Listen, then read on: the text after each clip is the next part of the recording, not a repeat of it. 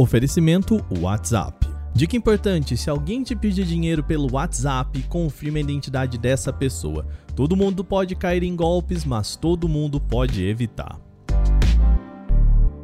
Olá, hoje é quarta-feira e o Canal Tech News fala sobre Minecraft batendo recordes, novo smartphone dobrável da Oppo, Uber Eats levando comida para o espaço e muito mais. Eu sou Wagner Waka, vem comigo para as notícias do dia. Que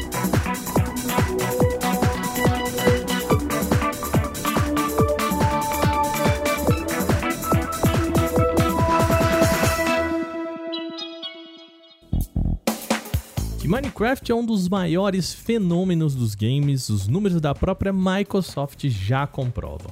Agora o jogo bateu mais um recorde. Minecraft ultrapassou a marca de um trilhão de visualizações no YouTube.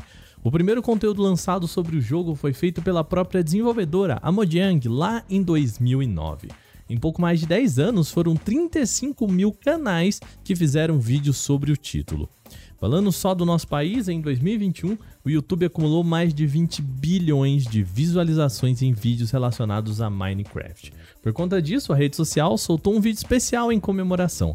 A plataforma do Google também criou uma página especial destacando os dados de visualizações das principais tendências criadores e uma série de editoriais exibindo o impacto global dos criadores que jogam Minecraft no YouTube. Para acessar o conteúdo completo é só entrar lá em canaltech.com.br. A Oppo quer fazer um celular com tela dobrável mais acessível. A empresa confirmou em evento nesta quarta o Find N, um modelo dobrável que compete com modelos parecidos com os Galaxy Z Fold 3. E o dispositivo vem com especificações lá no alto. Tal chipset é o Snapdragon 888 com opções que vão até 12 GB de memória RAM e até 512 GB de espaço para armazenamento interno. Nas câmeras, há a mesma lente de selfies nas duas telas, com sensor de 32 megapixels e um conjunto traseiro com sensor principal de 50 megapixels. Diferente do Z Fold 3, a Oppo não aposta aqui em lente debaixo da tela. A parte externa do Find N é composta de metal e vidro com proteção Gorilla Glass Victus, enquanto a tela interna utiliza uma variante mais fina do Ultra Thin Glass da própria Samsung. Aqui são 0,03 milímetros de espessura. A empresa promete resistência de mais de 200 mil dobras no Find N. Fechado, o aparelho tem uma tela externa em AMOLED de 5,5 polegadas com resolução em HD+. Já o painel interno conta com 7,1 polegadas, também AMOLED, agora com taxa de atualização em 120 Hz e definição em Full HD+. O Oppo Find N começa a ser vendido exclusivamente na China na próxima quinta-feira, com preços bastante competitivos, que partem de 7.699 yuan, algo em torno de 1.200 dólares, aproximadamente 6.800 reais aqui no Brasil. Ainda não há informações sobre a chegada do aparelho por aqui. O Android 12 pode chegar em breve a usuários da Xiaomi. A empresa está desenvolvendo o MIUI 13. Sim, eu sei que causa estranhamento a gente falar que o MIUI 13 é relativo à versão do Android 12, mas é assim que a Xiaomi resolveu nomear o seu sistema operacional. Agora, alguns recursos novos do sistema podem ter vazado pelo site Xiaomi UI, e os vídeos trazem a possível chegada de alguns recursos simples. Por exemplo, um deles é a possibilidade de rolagem infinita na tela na lateral. Outro recurso em destaque é a chamada barra lateral.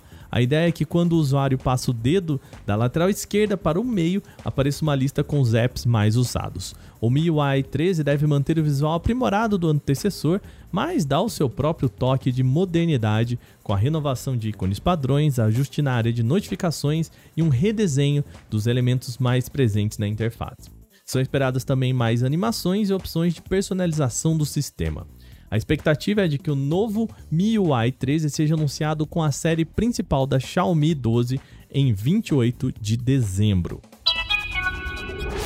O Uber Eats realizou a primeira entrega do serviço fora da Terra. O bilionário japonês Yasuko Maezawa desembarcou na Estação Espacial Internacional no dia 8 de dezembro, levando consigo uma sacolinha do Uber Eats. Dentro dela havia pratos típicos japoneses como peixe cavalinha cozido em miso, uma tigela de carne cozida em molho doce e alimentos enlatados. O mini banquete foi compartilhado com os membros da tripulação da expedição 66 lá na estação. A empresa disse que o objetivo é ajudar as pessoas a irem a qualquer lugar e conseguirem qualquer coisa. Logo, levar comida até o espaço seria uma forte demonstração disso. A entrega demorou apenas 6 horas junto à nave russa Soyuz para chegar até a estação. Também desembarcaram na unidade o produtor de vídeo japonês Yozo Hirano e o cosmonauta da agência espacial russa Alexander Mizurkin. Além de levar a marmitinha para os astronautas, a dupla japonesa também deve ficar por lá por 12 dias, realizando pesquisas sobre os efeitos de voos espaciais no corpo humano. A pergunta agora é: quanto será que custou essa entrega do Uber Eats lá no espaço, hein? A Microsoft lançou a correção para a lentidão do Windows 11 rodando SSDs NVMe. A gente comentou sobre isso aqui lá em novembro, quando o bug foi encontrado. O problema poderia reduzir pela metade a velocidade de carregamento e gravação dos SSDs. Foi só no início de dezembro que os relatos sobre a queda de desempenho realmente começaram a se acumular no Reddit e aí a empresa se movimentou. Segundo a Microsoft, o problema estava em um recurso chamado de NTFS USN Journal, uma espécie de registro de operações na memória. A função está presente exclusivamente na partição em que o sistema operacional está instalado, ou seja, impacta somente quando o usuário tenta fazer operações como copiar, colar e mover arquivos, por exemplo.